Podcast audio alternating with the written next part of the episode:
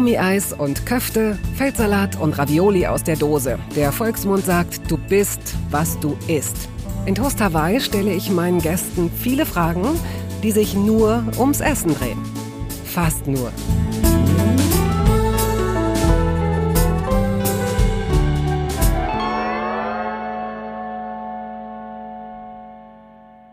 Plötzlich tauchte er auf, als sei er immer schon da gewesen, in Filmen und in Serien. Spätestens seit Doctor's Diary ist Florian David Fitz in der Branche als Schauspieler präsent, aber längst auch als Drehbuchautor und Filmregisseur. Er ist schlau, charmant und charismatisch und nicht wenige Menschen hatten Freundeskreise, in denen sich mindestens 70 Prozent aller Beteiligten sofort mit diesem Mann verabredet hätten. Wahrscheinlich liegt die Zahl höher und wahrscheinlich hat sich das bis heute nicht geändert. Was sich geändert hat, sind die Lebensumstände des 1974 in München zur Welt gekommenen Fitz. Er ist inzwischen nämlich Vater zweier Söhne und kehrte, aber das wird er gleich selbst erzählen, räumlich wieder dorthin zurück, wo seine Familie lebt. Zudem erfahren Sie etwas über das Wort Fischeln und über eine sehr besondere Affinität für Puddinghaut. Los geht's. Herzlich willkommen. Schön, dass du die Zeit gefunden hast, hierher zu kommen. Ja, schön, dass ich bei dir bin und jetzt nur wirklich bei dir. Ach stimmt, ja gut, weil wir jetzt hier, äh, das muss ich erklären, wir sind hier in meiner Wohnung und ich habe das große Glück, aber wenn Sie Toasterwei schon mal gehört haben, dann äh, haben Sie das auch bestimmt schon mal mitbekommen. Ich habe hier den großen Luxus, ein eigenes Studio hier in meiner Wohnung zu haben und es ist warm und ganz behaglich. Und du hast offenbar einen Garten oder zumindest ein kleines Stück Grün, denn aus den sozialen Medien habe ich entnommen, dass du ich weiß nicht, vielleicht sogar in einem Wintermonat eine Himbeere geerntet hast? ja, ich bin jetzt aufgrund meiner familiären Situation wieder rausgezogen. Also ich wäre wahrscheinlich sonst nicht aus der Stadt gezogen. Ähm, und am Ende wieder dahin, wo ich aufgewachsen bin. Also da ist meine Mutter um die Ecke und, ähm, und meine Schwester. Und habe da ein Häuschen gebaut und jetzt ähm, haben einen Garten angelegt und dann haben wir einfach alles Mögliche gepflanzt an, an Bärenobst und äh, und darunter eben Himbeeren. Und da gibt's welche, die sind Späthimbeeren und die letzte habe ich, glaube ich, wirklich im Dezember immer geerntet. Oh, wow. Ja. Bist du denn zum Küchenausbau kommen wir gleich, natürlich, wenn du mir diesen Ball schon auf den oder vor den Fuß legst. Aber ähm, du drauf. wenn du wenn du sagst, ihr habt so viel gepflanzt, hast du Ahnung davon oder hast du dir das beibringen lassen? Also äh, auch da, wir, wir sind ja aufgewachsen mit Garten und meine Eltern haben da relativ. Deine Schwester und du. Ja, genau, mhm. genau. Und meine Eltern haben dann relativ selbstverständliches Gefühl dafür und ich selber mag das auch sehr gern. Bis jetzt jetzt eher in der Wohnung und jetzt halt jetzt im Garten, aber natürlich muss er auch praktisch sein, weil es ist jetzt auch nicht so unendlich viel Zeit da. Deswegen mhm. jetzt eher so Präriegartenmäßig. Also es ging jetzt nicht schon so ein bisschen, spielte so ein bisschen der Gedanke rein, Selbstversorger, es ist ja, dieses Wort hat ja ein ganz anderes Gewicht gekriegt jetzt seit Corona, mhm. ja. Das, mhm. also in diese Richtung will ich gar nicht, aber es ist ja, hat ja schon einen Reiz, wenn man sagt, das ist ein selbst geernteter ähm, Kohlkopf oder Salat. Ich hatte das in der Schule und habe gemerkt, dass du eine ganz andere Bedeutsamkeit den Dingen beimisst. Ne? Wenn du weißt, du bist dafür verantwortlich, dass der überhaupt gewachsen ist. Nee, das stimmt, das stimmt auf jeden Fall. Und äh, aber es gibt, ich reite jetzt nicht auf der New Romantic Welle, dass ich sage, ich, äh, ich mache das jetzt alles, ich lege es mir meinen Garten an. Mhm. Ich finde die Idee total schön, aber ich habe allein jetzt letztes, letztes Jahr so viele Schnecken gehabt, als es so feucht war. Ah, was machst du mit denen? Äh, dass ich gedacht habe, nee, okay, siehst du, bin ich froh, dass ich nichts habe, was sie aufessen können. Weil meine Tante zwei Straßen weiter, die hatte immer ihren Garten. Also immer ihren Selbstversorgergarten. Also es ist kein Selbstversorgergarten, aber ein Gemüsegarten, einfach wie man es halt hatte. Was macht die denn gegen Schnecken? Du kannst also in solchen Jahren nicht viel machen. Mein Vater hat sie auseinandergeschnitten, knallhart. Und meine Tante hat Bierfallen aufgestellt. Ja. Das ist alles Horror. Es ist alles ein scheußliches naja, Bier, komm, in Bier ertrinken, das wäre ja jetzt nicht die ja, das schlechteste Bier. Ich glaube, ich muss mal die Schnecken fragen. Also ich glaube, es ist alles kein kein geiles Ende. Mein Vater hat gesagt, am durchschneiden, dann geht's am schnellsten. Salz ist natürlich nicht so, das dauert, glaube ich, relativ lang. Es ist, so, es ist wirklich schrecklich. Also es ist, also alle Möglichkeiten sind schrecklich. Ich finde. Hm. Ich entdecke jetzt aber, äh, jetzt sind wir im Gartenfachbereich, ich entdecke jetzt äh, so ganz lange Tigerschnecken. Schnegel heißen die. Und die fressen Schneckeneier. Das sind die, da habe ich dann nachgeschaut, was ist das denn? Das sieht ja fast schon aus wie eine Schlange. Ja. Und die sind, zählen zu den Nützlingen, was ja eigentlich nur heißt, dass sie uns irgendwie helfen. Und die fressen die anderen Schneckeneier auf. Und hatte ich hier, also wenn das die sind, hatte ich hier auch mhm. schon welche. Die sind so dunkel, also braun, dunkelbraun. Und sowas, sind richtig ne? getigert. Ja. Sehen auch ziemlich cool aus. Interessant. Dann habe ich hier also so eine Art Selbstregulierungs in diesem kleinen Schnegel. Stadt. Wahnsinn. Aha, okay, ja gut. Mhm. Und ein Haus bauen, also du hast jetzt gesagt, aufgrund deiner familiären Situation, du hast Zwillinge, die jetzt zwei Jahre alt sind. Ja. Und ähm, laufen können. Davon gehe ich aus. Sonst würde ich mir Sorgen machen. Und auch durch den Garten laufen können. Ja. Gibt es da Begrenzungen, wo du sagst, da nicht ran, nee, da nicht rüber? Oder hast du so eine Art Gewächshaus für die Sachen, die dir wichtig sind? Nö. Ach, pf, Nee. egal. Nee, aber es ist tatsächlich, ja, es gibt Tore, wo sie rüber können, wo sie, wo sie zu, zu meiner Mutter hin können und da ist dann, glaube ich, Ach, einfach. Lebensgefahr Ja, ja, ja. überall. Da ist dann der Teich und dann laufen sie mit der Gartenschere rum und dann essen Mhm. sie parallel die Eiben. Die sollen die Schnecken essen. Aber das Leben ist einfach, ich denke mir, hey, wenn du im Dschungel aufwachsen würdest, ähm, müsste es auch irgendwie gehen. Also ich werde es irgendwie, das wird, das wird schon gehen. Ich habe da ein großes Vertrauen. Was sind denn die Lebensmittel dieser zwei kleinen Menschen, die Lieblingslebensmittel, wo du sagst, okay, davon verputzen die so unfassbar viel? Aber das ändert sich, glaube ich, also alle, alle zwei Minuten, was da, Ah. was da gegessen wird und was da nicht gegessen wird. Milch. Immer noch sehr beliebt. Was ist denn dein Lebensmittel, an dem man erkennen könnte, ah, ich glaube, er war hier. Äh, weißt du was? Äh, und das klingt jetzt, also, du wirst jetzt erst finden, das ist furchtbar und dann wirst du vielleicht drüber nachdenken und sagen, vielleicht ist auch nicht furchtbar. Blut. Wasser. Ah. Wasser. Das klingt ganz doof und tröge, aber ich finde Wasser wahnsinnig toll. Nee, ich, äh, ich bin Wasserfan, aber ich mag Wasser nur ohne Kohlensäure und nicht zu salzig und nicht zu sauer. Ja, also aber so das Münchner Leitungswasser zum Beispiel, das Berliner ja auch witzigerweise, ist einfach wahnsinnig lecker. Ja. Hast du dich daran gewöhnen Ja. müssen? Ja. Wie ist das, äh, gab es dafür einen Ausschlag? Ja, ich bin sagst- in den 70ern aufgewachsen, das heißt, ich bin aufgewachsen mit Tritop. Und außerdem waren wir natürlich die Generation von Kindern, die, da musste alles Geschmack haben. Ne? Erklär also mal das, kurz, was Tritop ist. Tritop ist ein Sirup, ähm, äh, der, der in den 70ern, in, der wurde dann auch wieder so retromäßig aufgelegt. Hat man einfach Sirup reingemacht und das gab's mit Himbeere, mit Waldmeister, mit Apfel, mit allem möglichen. Kennst du noch Quench? Ja, klar, Quench Das war, so Granulat. war der, war der Hit, den haben wir uns so in den Mund geschüttet. Mhm. Auf jeden Fall hättest du als Kind ja nie irgendwas getrunken, was nicht gesüßt ist. Also es gab ja auch keinen Tee, der nicht gesüßt ist. Stimmt. Die Idee gab's nicht. Und, und meine Mutter hat gesagt, also ja, ich bin fassungslos, dass die Kinder Wasser trinken können überhaupt, dass sie Mhm. das überhaupt tun. Das gab's damals alles nicht. Bei mir hat das angefangen, als ich in Amerika war, weil ich ja dann äh, fünf Jahre in Amerika war und dann, äh, als ich aufgewachsen bin, war Cola eine Glasflasche, die mal so mit einer Zitronenscheibe und einem Eiswürfel und du hast gedacht, boah, jetzt darf ich mal eine Cola trinken, weil es halt noch vor 14 Uhr ist und ich dann heute Abend noch ins Bett gehen kann.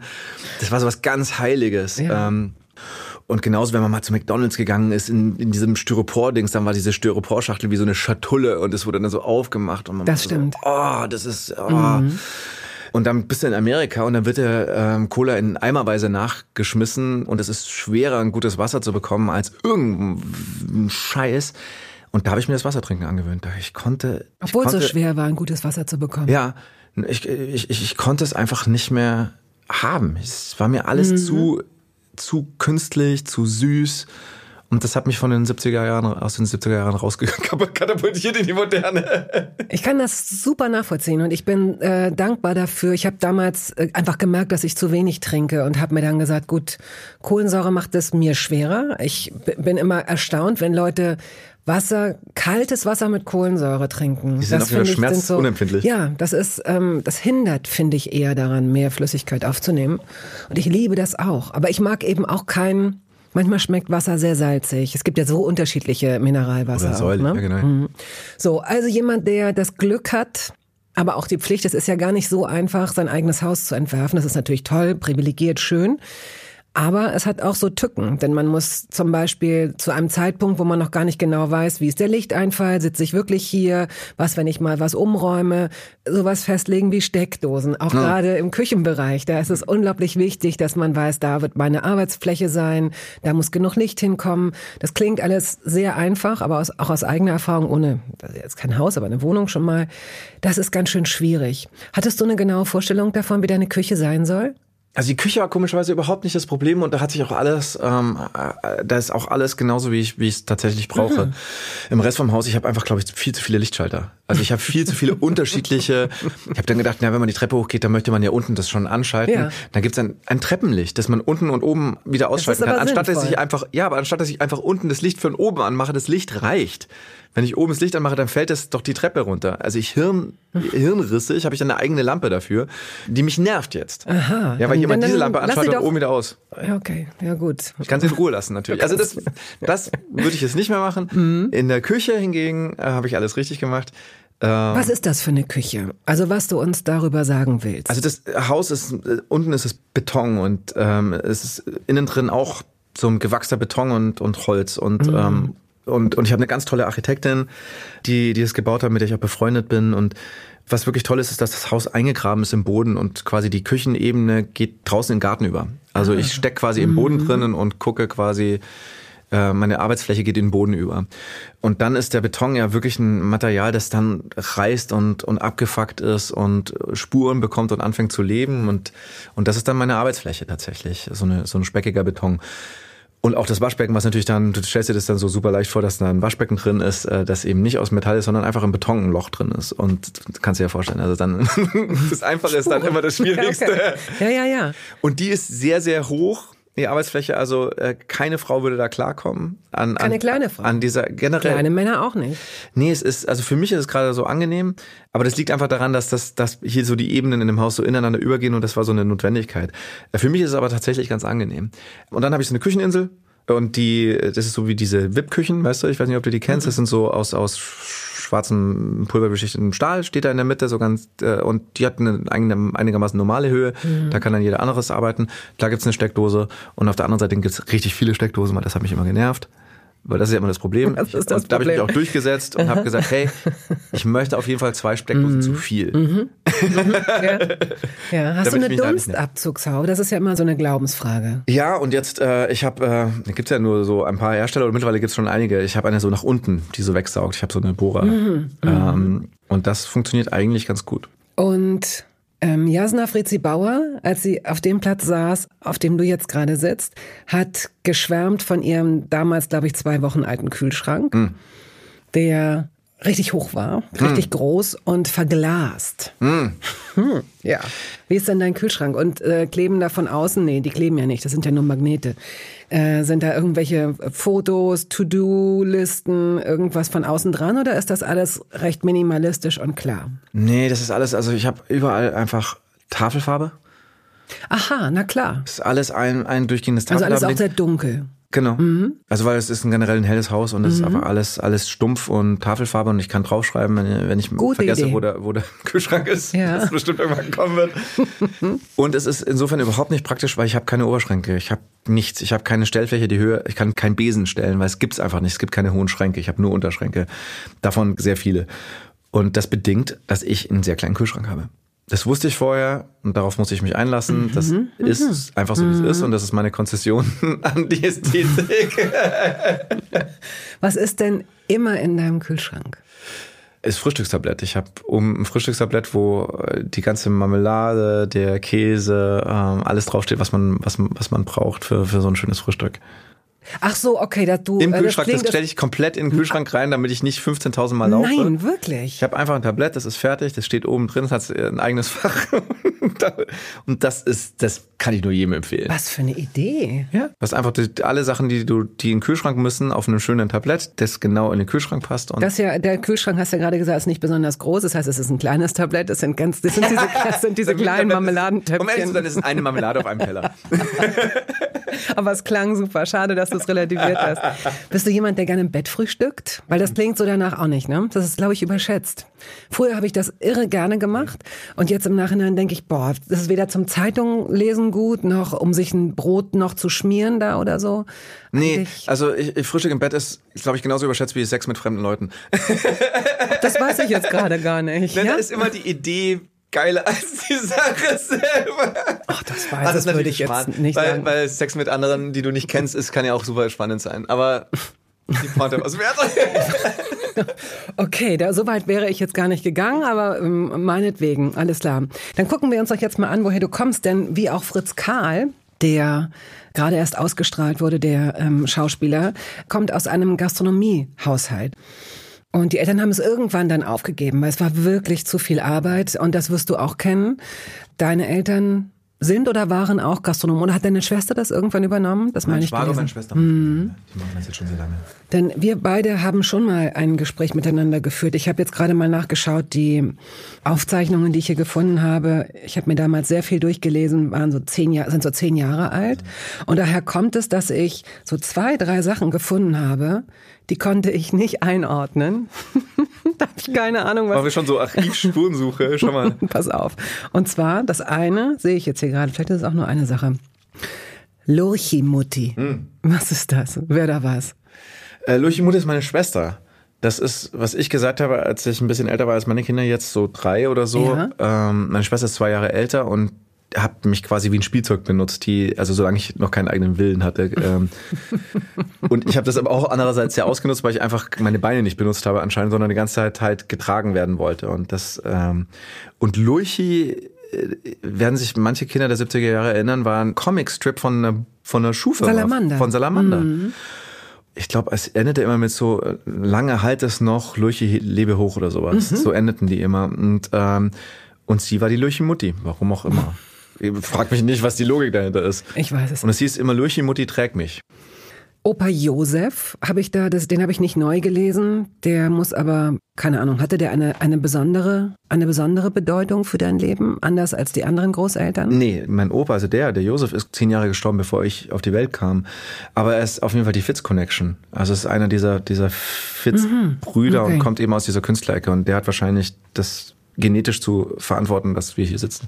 Deine Eltern waren nicht nur klassische Gastronomen, sondern auch, ähm, da gab es das Haus Bavaria, das heißt, das, es war ein Hotel auch, ne? Genau, also, das gibt's noch. Das heißt jetzt einfach nur Hotel Bavaria. Hotel Bavaria. Und dein Vater war mit 26 schon Hoteldirektor. Das ist offenbar sehr jung im Vergleich. Also relativ früh. Mhm. Ja, der, der ist aber auch schon mit, mit 13 oder 14, glaube ich, ist er aus dem, aus dem Haus raus, war mit 15 auf der Hotelfachschule und ist dann irgendwie nach Genf und so der und in Köln und wo er überall war, äh, in, in der Bastei, da jogge ich dann vorbei unten und denke mir, ach krass, das ist die Bastei, da hat der Papi gearbeitet mhm. und hat mhm. quasi Romy Schneider bedient und so, das oh. hat er oh. immer so erzählt. Ähm, ah ja. Magda und Romy Schneider. Habt ihr also wir wissen, Gastronomie, das sind harte Zeiten. Beruflich ist das, ähm, auch Fritz hat es nochmal erzählt, das ist so, dass, dass man natürlich für die Gäste da sein muss. Man muss einkaufen tagsüber, vorbereiten, sich vielleicht vorher schon ein bisschen ausruhen, dann geht's in die Küche. Das sind sehr unwirtliche Zeiten im wahrsten Sinne. Wie ist das, wie hast du das damals empfunden? Naja, also meine Eltern würden ja auch, äh, oder hätten auch immer gesagt, nee, bitte sag nicht immer, wir sind Gastronomen, weil wir sind Hoteliers. Hoteliers. Und ähm, da gibt's anscheinend einen Unterschied. Und ähm, mein Vater kommt schon aus dieser Top-Gastronomie, hat, mhm. hat es auch richtig gelernt, war dann Hoteldirektor und sollte auch dann damals den, den Bayerischen Hof quasi als Direktor machen, hatte sich aber dann entschieden, selber halt lieber ein Mittelklasse-Hotel, ein gutes zu betreiben, einfach um besser zu verdienen. Ja. und hatte aber immer den Traum, irgendwann wieder ein Luxusrestaurant aufzumachen. Und meine Mutter hat gesagt, du, wenn du das machst, dann machst du das alleine. Ich mach da nicht mit, weil dann bist du gar nicht mehr zu Hause. Ja. Also das, ein Hotel ist viel Arbeit, aber sie haben immer gesagt, ein Hotelzimmer machst du und das war's. Mhm. Und, und, und dann hast du damit Geld verdient. Und wenn du ein Essen machst, dann ist das so viel Arbeit. Also das das Geld in einem Restaurant ist sehr, sehr, sehr hart sehr hart verdient. verdient. Und, und vor allem in der Top-Gastronomie. Wollte ich gerade sagen. Und dann äh, musst du ja auf einem bestimmten Level bleiben. Ja. Also damit setzt du deine eigenen Standards so hoch und also mit Top-Gastronomie ist, glaube ich, noch sind noch wenige Leute reich geworden. Und glücklich. Also nein, es ist ja so. Also ähm, ich kenne wenig, also ich kenne jetzt auch nicht so viele Gastronomen, das will ich nicht sagen, aber glücklich oder erleichtert wurden die meisten, die ich kennenlernen durfte, wenn sie äh, sich umorientiert haben. Mhm. Entweder haben sie was anderes gemacht oder sie haben es ganz klein gemacht. Sie haben das Ganze wieder runtergebrochen. Ganz liebevoll, ja. Ich glaube, es ist wirklich eine Leidenschaft und mit Betonung auf Leiden. Mhm. Ja, wie hast du das denn damals empfunden? Habt ihr morgens zusammen gefrühstückt? Gab es die Zeit dafür? Nee, nee morgens um sieben musste ja jemand den, den Nachtmutier ab, ablösen. Also mein, meine Eltern haben immer gearbeitet und da waren wir, glaube ich, fast eine ungewöhnliche Familie. Also, oder zumindest meine Mutter hat dann immer gesagt, du, um zwölf mussten wir euch halt am Kindergarten schon abholen. Da gingen die Kindergärten halt noch bis zwölf. Und dann wurde sie halt schräg angeschaut, wenn sie da halt mit, mit Mühe und Not angehechelt kam ähm, und wurde halt von, von links wie rechts, also von der CSU-Muttis und von den grünen Muttis blöd angeschaut, ähm, aus unterschiedlichen ideologischen Gründen, wie sie da ist und was sie da macht. Und das hat sie immer, also fand sie immer mhm. furchtbar. Ich glaube, die einzige Regel, die es bei uns gab, dass immer zusammen Mittag gegessen wurde. Und erst jetzt checke ich, was das für ein Aufwand für meine Eltern war. Das Hotel ist in der Stadt, an der Theresienwiese, und wir sind ja dann rausgezogen in den Westen. Das heißt, die mussten zweimal pro Tag rein und rausfahren, einfach um das hinzukriegen, dass wir immer mhm. alle zusammen Mittag essen. Und dann ist wieder einer reingefahren. Und mhm. einer ist bei den Kindern geblieben. Mhm. Dadurch habe ich aber eine Kindheit, dass ich nie das Gefühl hatte, meine Eltern waren nicht da. Mhm. Und trotzdem haben meine Eltern voll gearbeitet beide. Also das haben sie irgendwie ganz schön gut hingekriegt. Gab es Rituale ähm, beim Essen beispielsweise? Verbote, Gebote? Nee, also ich glaube, dadurch, dass ich jetzt, meine Schwester ist, ist alles. Ist eine große, große Genießerin und war da total offen und ich war da eher ähm, mäkelig, würde man, glaube ich, in, in Norddeutsch sagen. Engelig und mäkelig, ja. Ja, das Gebot war immer, man soll alles probieren. Und ich habe also ganz viele Sachen nicht gemacht. Also und und und dadurch man, man also bei uns gab es halt auch mal Leber oder sowas und damit hättest du mich jagen können. Ja. Wie ist das heute? Ja, nee. Also ähm, Innereien ist nicht so meins. Also Leber kann ich einfach nicht. Mhm. Ich verstehe das. Ich finde das Konzept auch lecker, wenn ich das so sehe, aber ich kann das, das nicht. Das Konzept Leber. Ich, ja, ich kann das nicht. Ich war auch nie ein großer Freund von Fleisch und so. Es sei denn halt in diesen Kinderformen, so Hackfleisch oder so. Also das, mhm. das, das war alles. Aber ich glaube, was bei uns immer wichtig war, dass halt gut gegessen wird, also wirklich lecker gegessen wird, ohne halt, dass es fein ist. Also zu Seelenessen. Und, ähm, Krautwickerl. Krautwickel, ja. Ist leider Vater sehr aufwendig. Ja. Kannst du das? Hast du, hast du deinen Vater und möglicherweise auch deine Mutter darum gebeten, dir ein paar Sachen ja, mal? Ja, also als ich, als ich, äh, bevor ich nach Boston gefahren bin, also da wurde ich quasi ein bisschen fürs Leben vorbereitet. Das hast du nach dem Abi direkt gemacht? Direkt nach dem Abi. Also ich habe vor dem Abi vorgesprochen, ähm, 94 und bin dann auf 94 schon mhm. rüber.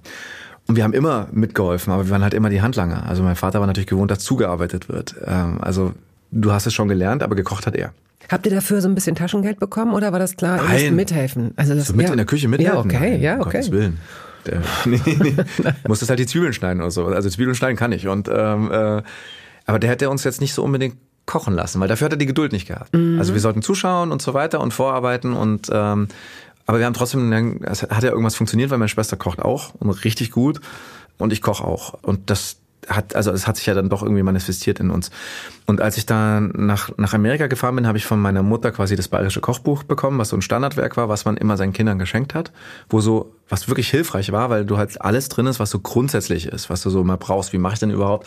Ich habe Spargel gemacht, jetzt will ich aber gerne Spargelcremesuppe machen. Wie geht denn das? Das ist mhm. alles halt so mhm. da drin, so diese, diese Basics, ähm, Semmelknödel, wie mache ich das? Ähm, was mit den Einbrennen und bla bla bla. Und das haben sie mir alles wirklich beigebracht. Also, guck mal, das ist eine Eibrenne, so machst du das und das.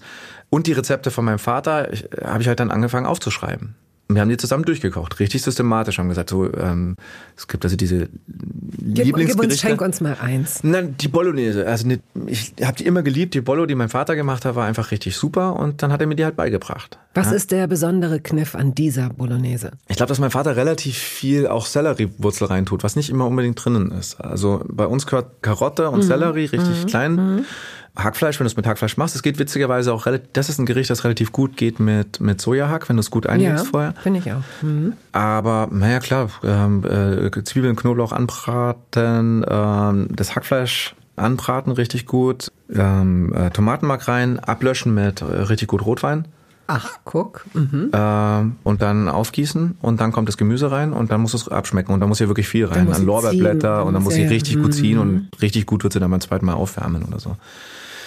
Ja, und gewürzmäßig muss ja auch wirklich, ähm, die verliert ja dann jedes Mal wieder. Die ist aber so richtig, einfach richtig so ein Seelenessen und richtig lecker. Und diese Rezepte oder von meiner Omi, die kommt aus Karlsbad und da gibt's natürlich dann diese ganzen schlesischen Rezepte, also diese, äh, diese Mehlspeisen, die so lecker sind. Die, die man komischerweise aber nie so gut hinkriegt, oder? Egal, man, selbst wenn man alle jedes Gramm irgendwie nachkocht oder Nee, genau nein, weißt du, was es ist? Also gut, meine Omi witzigerweise nicht, weil man doch dann relativ sparsam war, aber am Ende ist es die Butter. ja, es kann sein. Ähm, es kann sein, dass es das ist. Und da gibt's so wunderbare Kombinationen, auf die man jetzt hier wieder kommt. Es gab immer eine Bohnensuppe und dazu gab's Apfelnudeln, also Rohrnudeln. Ich weiß nicht, ob dir das was sagt. Ja. Ja? Ja. Das, wie Buchteln sagt man auch in Bayern. Ähm, das sind einfach, äh, das ist ein Hefeteig und da drin ist Apfel und ein bisschen Zimt und ein Stück und ein Würfelzucker und Butter und das äh, kommt in eine Reine und, wird, und dann backt es unten so fest und du hast unten so eine Kruste und das isst du aber mm. zu einer salzigen, mm. zu einer salzigen Bohnensuppe. Und das ist richtig, richtig lecker. Und diese ganzen nicht unbedingt super krass gesunden Gerichte, naja, ja. die, die kamen von, ja. mein, die kamen von meiner Omi. Und dann auch von meiner Mami auch, auch, auch Rezepte. Und das Buch gibt's immer noch. Also da habe ich halt dann mhm. das so zusammengetragen. Kochst du gerne vor und frierst Sachen ein?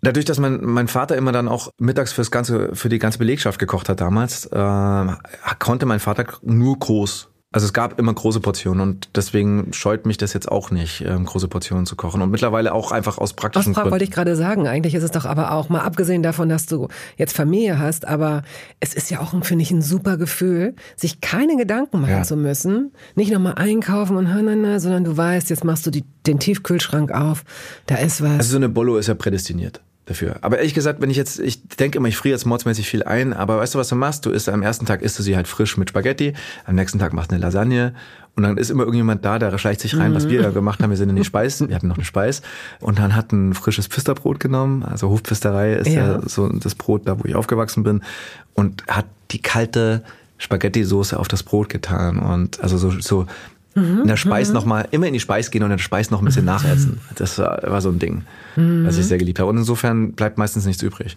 Was ja schade ist. Das Prinzip des Einfrierens ist ja super. Du hast bestimmt einen Tiefkühlschrank, oder? Ja, der ist genauso groß wie mein Kühlschrank. Das kann nicht wahr sein. Ja. An den Sachen hast du, bist du. Da habe ich gespannt, aber ich habe mir gedacht, weißt du, da mache ich mir noch einen in den Keller, wenn ich noch, wenn ja. ich den Platz nicht mehr habe, dann tue ich mir einen in den Keller für ja. die für die anderen Sachen und das funktioniert gut. Bis jetzt funktioniert's gut.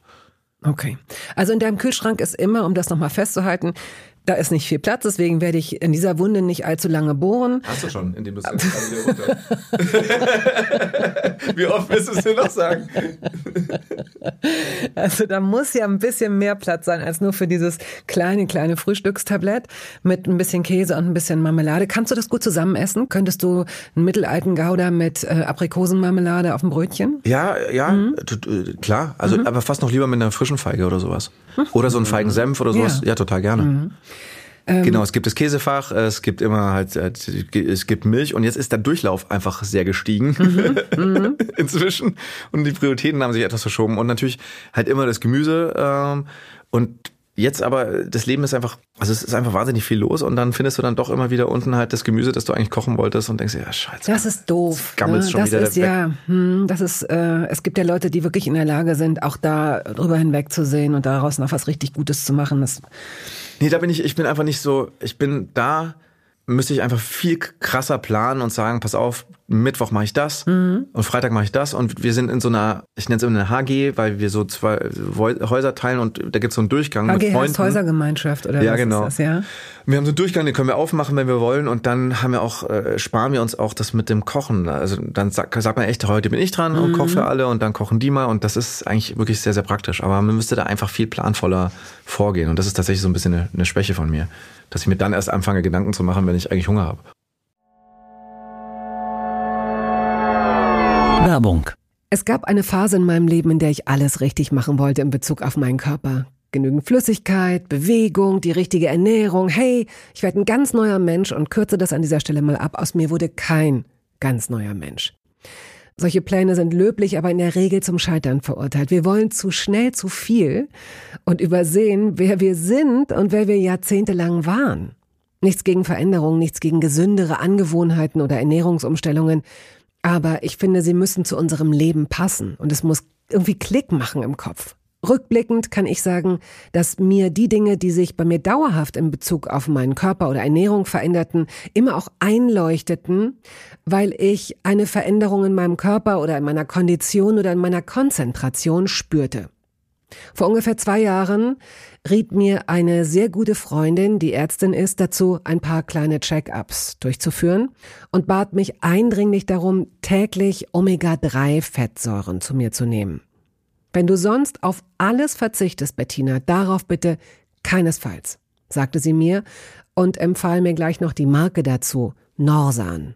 Da hätte sie die Inhaltsstoffe gecheckt, die nähme sie nämlich selbst auch. Nun ist es ja nicht so, dass ich das nicht selbst schon hundertmal gelesen hätte.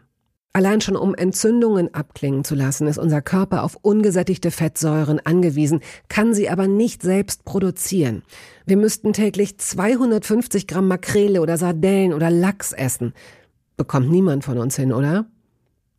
Ich begann dann damit, verschiedene Produkte zu vergleichen. Rezensionen, Qualitätsnachweise, Erfahrungsberichte und landete, das hätte ich mir also sparen können, wieder bei Norsan. Daher fällt es mir wahrscheinlich auch so leicht, diese Produkte hier zu bewerben. Es gibt die hochdosierten Omega-3-Produkte im Sortiment als Kapseln oder Öle aus Fischöl oder Algenöl. Letzteres dient als vegane Variante. Und für Kinder gibt es beispielsweise vegane Kaugelee-Drops. Mein Favorit ist das Fischöl, weil ein Esslöffel pro Tag ausreicht und ich damit zudem noch Vitamin D3 aufnehme. Gesundheitsversprechungen kann und darf ich hier nicht machen, das ist klar. Aber ganz subjektiv als Bettina kann ich sagen, dass ich mich deutlich fitter und konzentrierter fühle seit anderthalb Jahren. Also seit ich das Öl täglich nehme. Und ich werde dabei bleiben, Podcast-Werbung hin oder her. Und meine Arztfreundin ist auch happy. Sie ist eine von über 5000 Ärztinnen und Ärzten, die die Produkte von Norsan empfehlen. Ich habe auch gerade nochmal nachgeschaut. Norsan ist die meistverkaufte Omega-3-Marke in deutschen Apotheken. So, und weil das der Deal auf Gegenseitigkeit ist, machen wir es hier endlich auch mal so, wie Sie das vielleicht schon aus anderen Podcasts kennen. Es gibt einen Code mit einer Ermäßigung von 15 Prozent auf Ihre erste Bestellung. Dieser Code ist gültig bis zum Ende des Jahres und lautet Toast 15, kleingeschrieben und ohne Leerzeichen. Toast 15. Sie finden die Infos dazu auch in den Show Notes.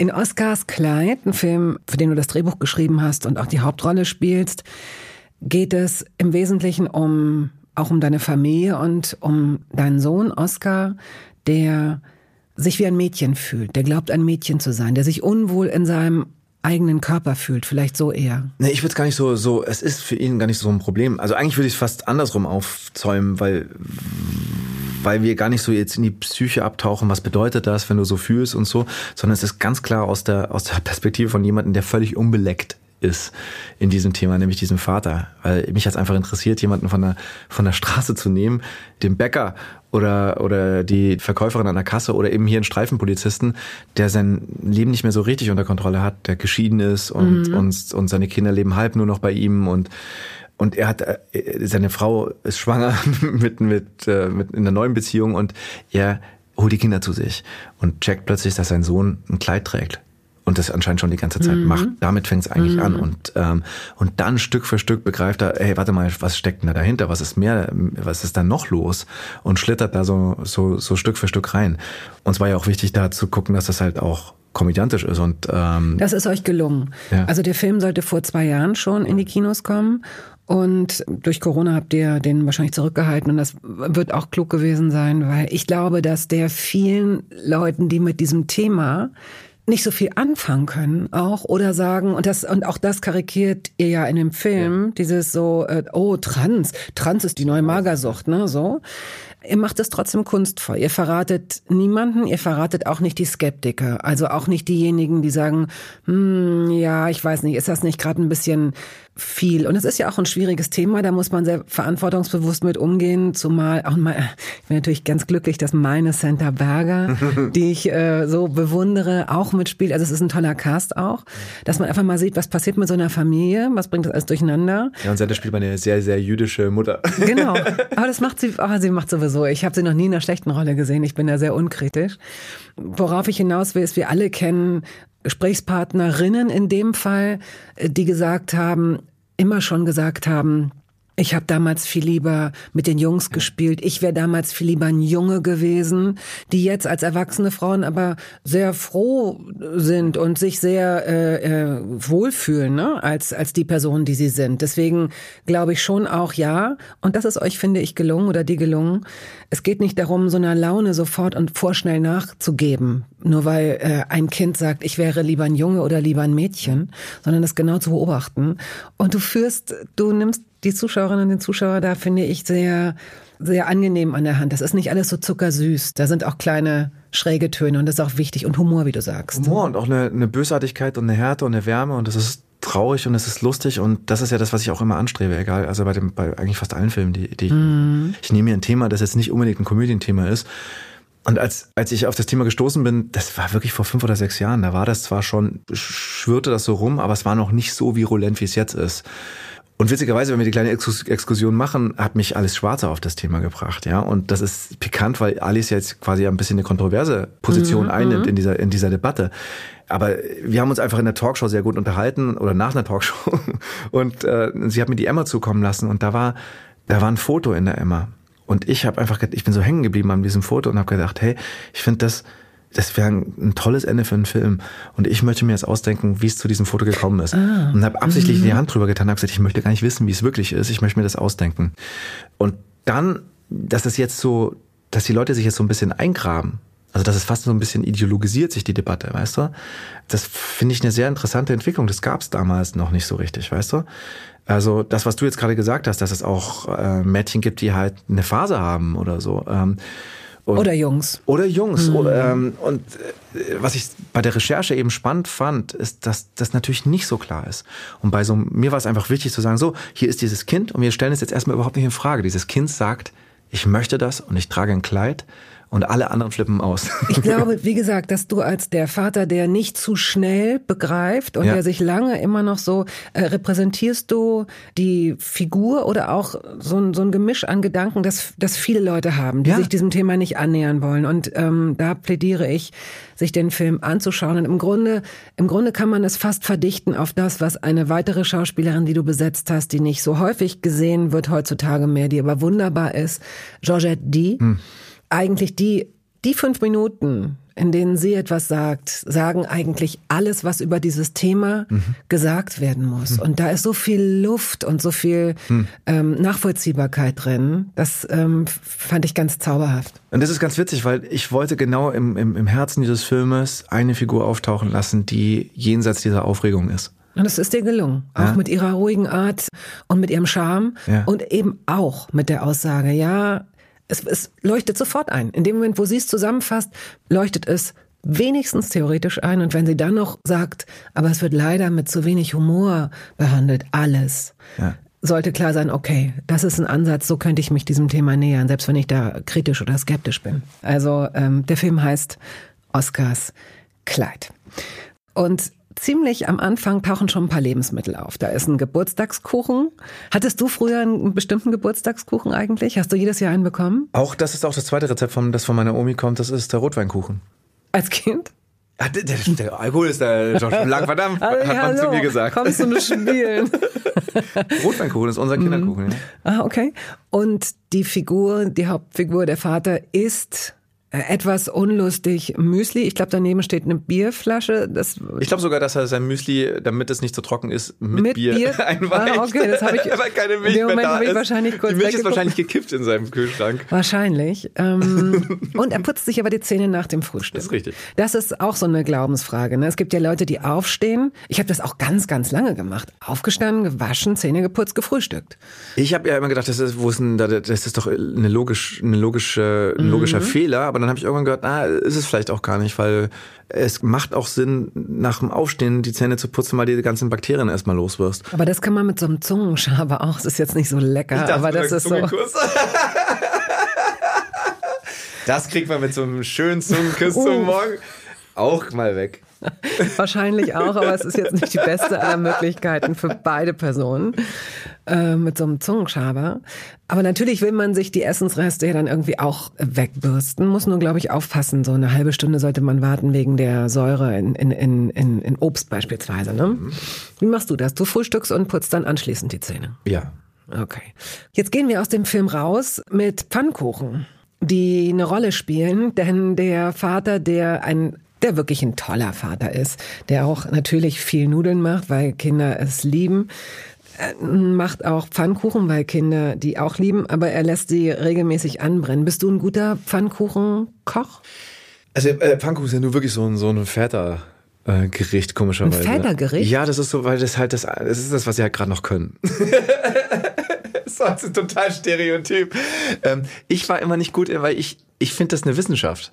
Pfannkuchen gut zu machen. Ich mache es jetzt tatsächlich, habe es jetzt schon zum dritten Mal gemacht, seit die Kinder auf der Welt sind und finde es auch super, aber es ist nicht so leicht, weil bis die Du musst es ja eigentlich mit Butter machen, sonst funktioniert es nicht so richtig. Ne? Wie magst du sie? Es gibt ja verschiedene Schulen. Es gibt die dicken, es gibt die dünnen. Nein, dicke gibt es für mich nicht. Die Kunst ist ja, dass sie innen ein bisschen weich sind und außen im Idealfall knusprig. Oh, oh. nee, nein, das Nein, das magst du nicht. Du magst sie lieber weich. Ja, also, äh, also ich kenne natürlich die Pfannkuchen so, wie ich sie kenne, wie sie auf, wie ich damit ja, aufgewachsen bin, sind dünn.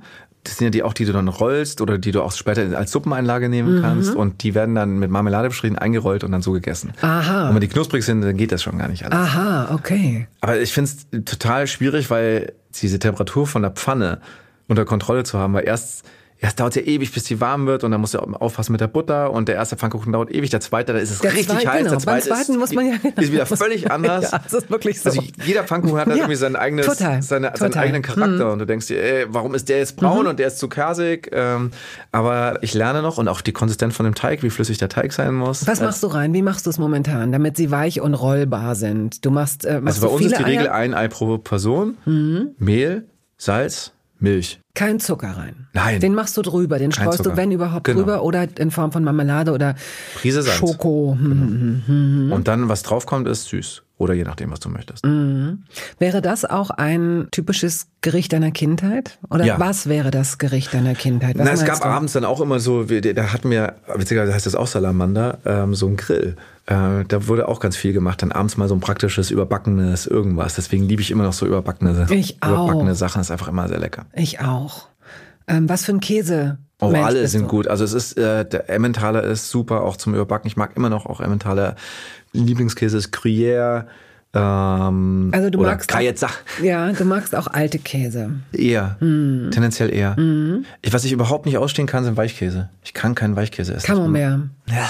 Oder so, so ein Ziegenstreichkäse. Doch, sowas schon. Also so, so, so Frischkäse ist wieder was anderes. Aber diese ganzen Schimmelkäse, es ist überhaupt nicht mein Ding.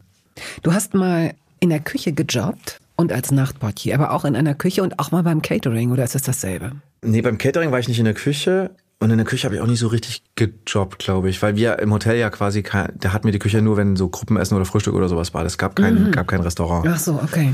Meine Schwester hat das gemacht. Die, die hat ja richtig die Ausbildung gemacht. Ich war eher Nachbartier und habe die Koffer getragen. Und in Amerika, in, in New York, da war ich beim Catering. Das war sehr interessant. Warum, was, was war daran so interessant? Na, ich war zuerst bei Forbes in der Fifth Avenue. Äh, die hatten da unten so ein kleines Museum und da hatten dann da hatten sie dann irgendwie ihre Veranstaltungen unten und dann bist du auch mal einfach ausgeflogen worden nach Long Island äh, und hast einfach diese diese Welt kennengelernt und ich finde diese Position, also ähnlich wie so die Butler in, äh, in Downton Abbey oder sowas, das ist eine ganz interessante Position. Du siehst so viel über die Welt und, und erfährst so viel über die Welt. Und ich habe das auch nie als würdelos oder so empfunden, dass du andere Leute bedienen Nein. musst. Ehrlich gesagt fand ich es immer interessant, dass, also später hat dieser selber Catering-Service dann auch Christie's beliefert und dann waren wir bei Christie's, wo die unglaublichsten Gemälde versteigert wurden. Also da hingen dann Manets, Monets, Picasso, Van Gogh für 25 Millionen oder sowas. Das hing dann da alles und wir haben halt da Omelettes gemacht vor diesen Gemälden. Und die Leute, die sich einen Van Gogh für 25 Millionen oder 50 Millionen oder wie auch immer leisten können, standen 25 Minuten in, in, in der Schlange für, für ein geschissenes Omelett. Wo ich dachte, es ist so lustig, wie der Mensch tickt. Die können sich so ein Gemälde leisten und dann, und dann, und dann warten sie ewig lang und wollen unbedingt jetzt dieses, weil es umsonst ist. Komisch, ne? Ich denke das ganz oft bei so Einkaufswagen. Wenn Leute auf so, in so riesen Shopping-Malls oder so, die dann beladen und wo sie auch, wo du auch wirklich merkst, die Leute haben keinesfalls irgendwie jetzt auf den Pfennig geguckt oder so. Und dann latschen sie aber zwei Kilometer zurück, um diesen riesengroßen, Ein um diesen Euro da wieder rauszuholen. Aber so sind, aber das, So ist ja, das ist ja was ganz Interessantes. Wahrscheinlich Marktökonomen lernen wahrscheinlich genau das oder Marktpsychologen oder sowas. Das finde ich ja total interessant an uns. Und dann gab's ja dann auch so Privatdiners für die wirklichen Investoren, die dann so in so einem Candlelight-Dinner in diesem Riesensaal saßen mit diesen ganzen Gemälden und du, du hast das halt alles kennengelernt. Ähm, Also für mich war das eine ganz total tolle Zeit. Bis auf das, dass ich halt den Druck hatte, dass ich dachte, ich will auch gern mal als Schauspieler arbeiten. Es gibt eine feste Rubrik, die heißt Entweder oder. Und die hat ein Intro, das heißt Ja oder Nein.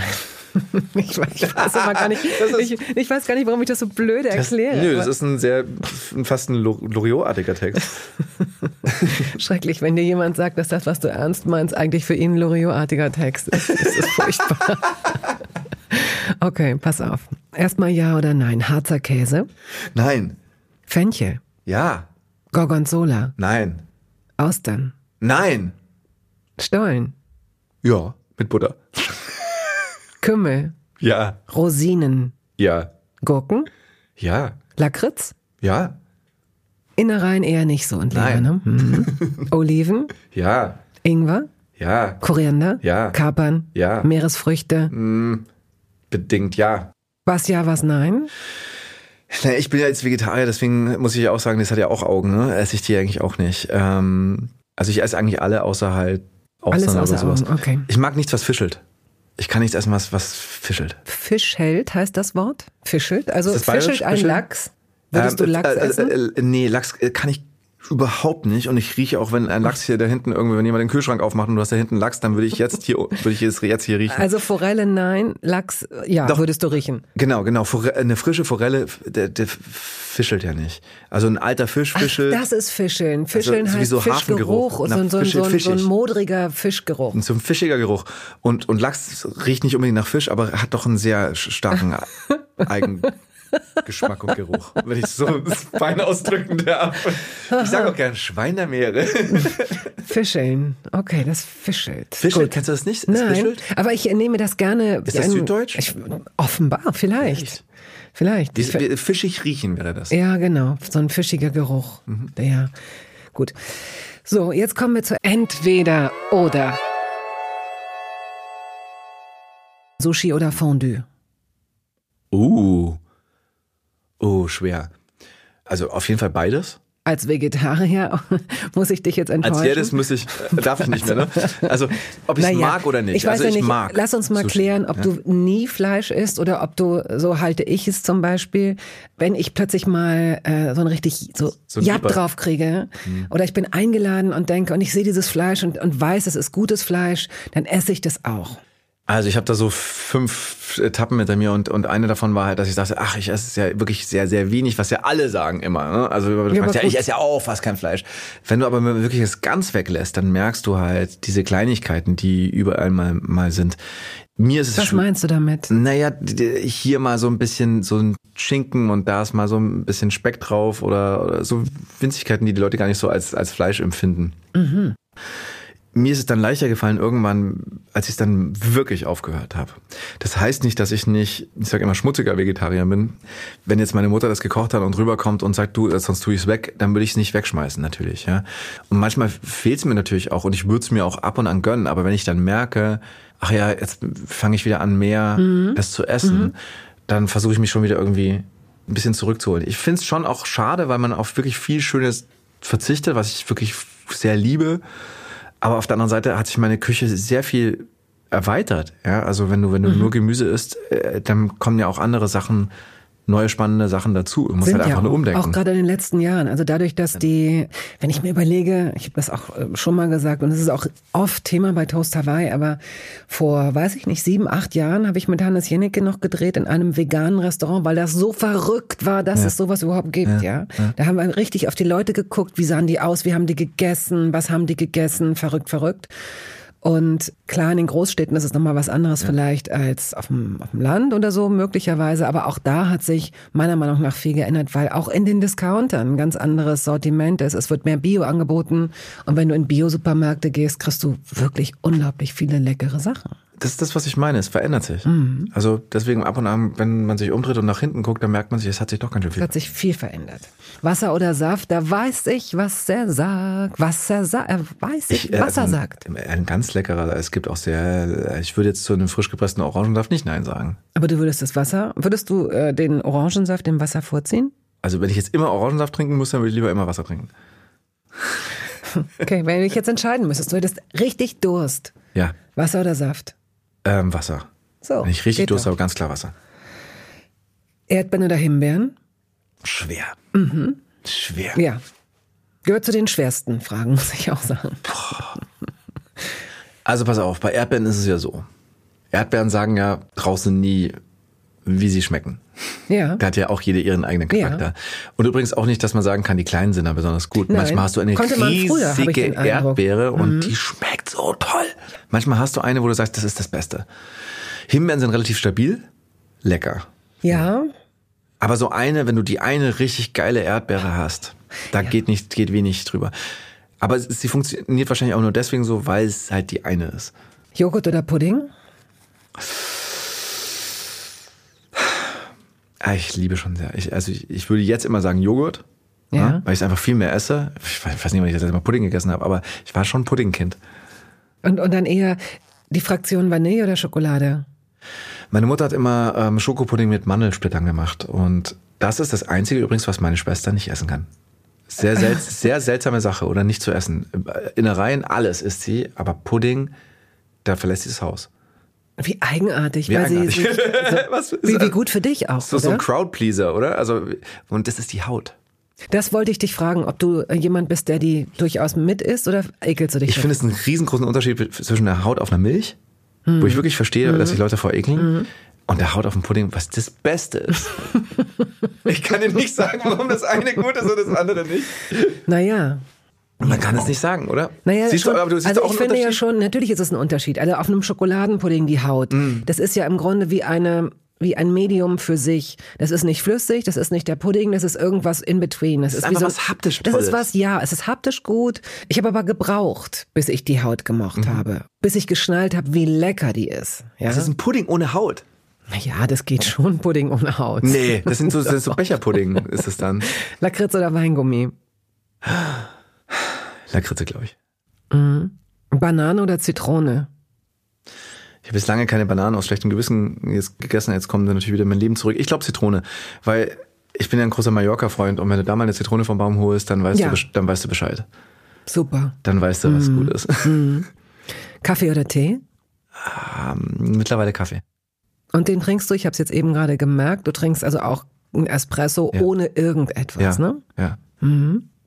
Was liegt auf der perfekten Pizza?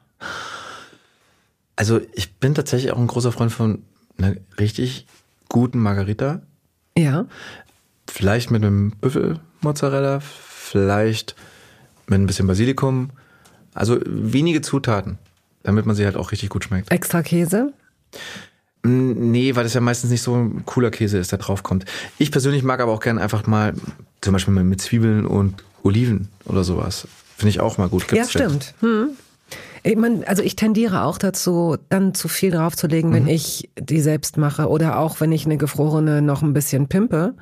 Stimmt. Weißt du, was ein richtig guter Trick ist? Und den machen die Freunde von mir, wenn die haben so eine Standardpizza, die sie immer machen, und dann nehmen sie Pesto. Und das ist richtig lecker. Also das ist Machen sie aber, Pest- wenn die, wenn die dann schon rauskommt, die machen das kalte Pesto drauf oder kommt das Pesto mit in den Ofen? Es kommt mit in den Ofen. Sie machen Pizzateig und da kommt aber nur Tomatenmark, was dann schon ganz geil ist, weil es so ein bisschen festbackt und es ist nicht so eine Schlonze. Und dann machen sie Pesto-Kleckse, frischen Mozzarella und frische kleine Cocktailtomaten. Und das ist tatsächlich eine total simple, schnelle Ja, Küche ja. mit so einem Industrieteig aus dem, aus dem Supermarkt. Und das ist tatsächlich, das Pesto ist, macht das, es ist einfach, funktioniert richtig gut. Also kann ich jedem als, als Tipp für so, äh, man hat keine Ahnung, ich habe nur zehn Minuten, das kannst du richtig gut mal schnell machen. Wir laufen ins Finale ein. Reis oder Nudeln? Nudeln. Reis oder Kartoffeln? Reis. Nudeln oder Kartoffeln? Immer noch Nudeln. Aber Kartoffeln mag ich trotzdem sehr gerne. Ich mag die alle sehr gerne, leider. Spiegel oder Rührei? Äh, alles zu seiner Zeit. Ich mag Spiegelei. Also es ist wirklich eine St Tagesstimmung. Ich mag mal ein Spiegelei, ich mag aber auch mal ein Rührei. Dann brauchen wir jetzt noch eine Uhrzeit dazu. Also alles zu, sein, zu seinem Tag, so rum. Es gibt Tage, wo ich ein Was Rührei sind denn so möchte. Spiegeleiertage? Also erstmal weniger aufwendig. Weil Spiegelei kommt einfach in die Pfanne, Salz, Pfeffer, Dankeschön. Und dann Okay, kommt es auf wenn und dann finde ich es halt super lecker Mhm. auf ein, auf ein leckeres Brot, ein bisschen äh, Tomatenaufstrich drauf, dann kommt das Spiegelei, dann ist das super lecker. Ein Rührei ist eher so ein Sonntag und da muss dann auch ein bisschen Käse rein Mhm, und, und Zeug rein und was halt so an Pilzen und so weiter da ist. Also so nur so ein Rührei ohne irgendwas, hm, Bist du schnell satt? nee. Und, Esse ich viel? Ja. ah ja, okay, gut. Ich esse viel und gerne.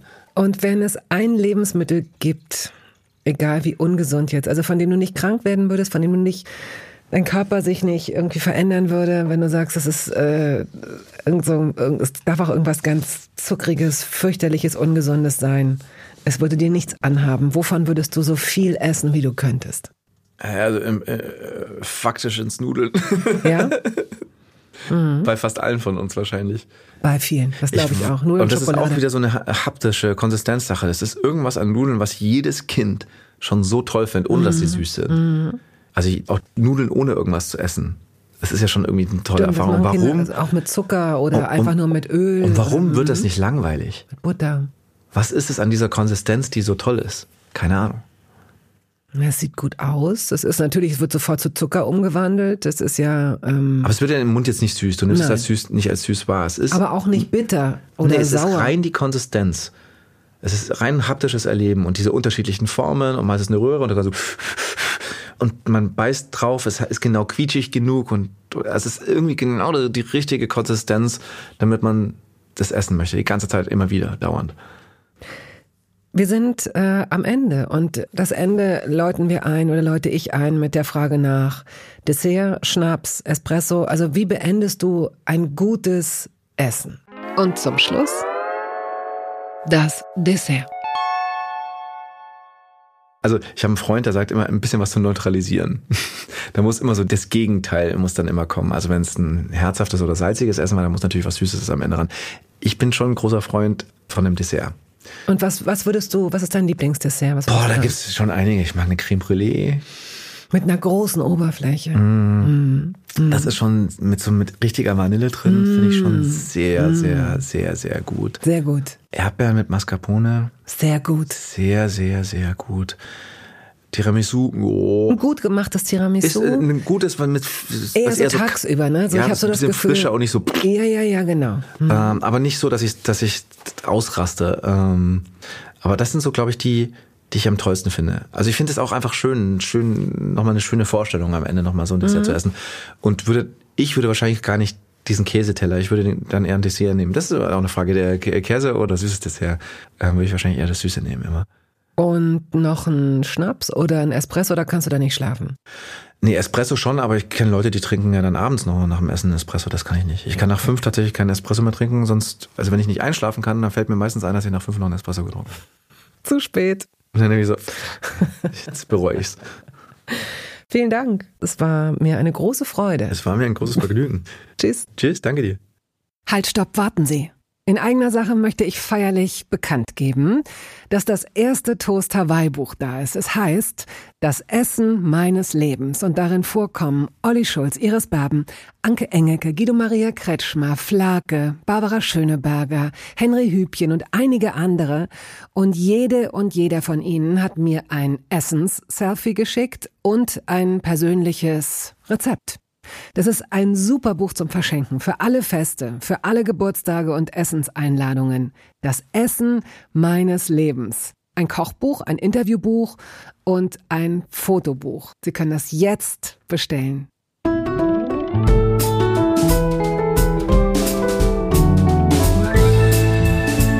Toast dabei ist eine Studio Bummens Produktion. Ausführende Produzentin Wiebke Holtermann.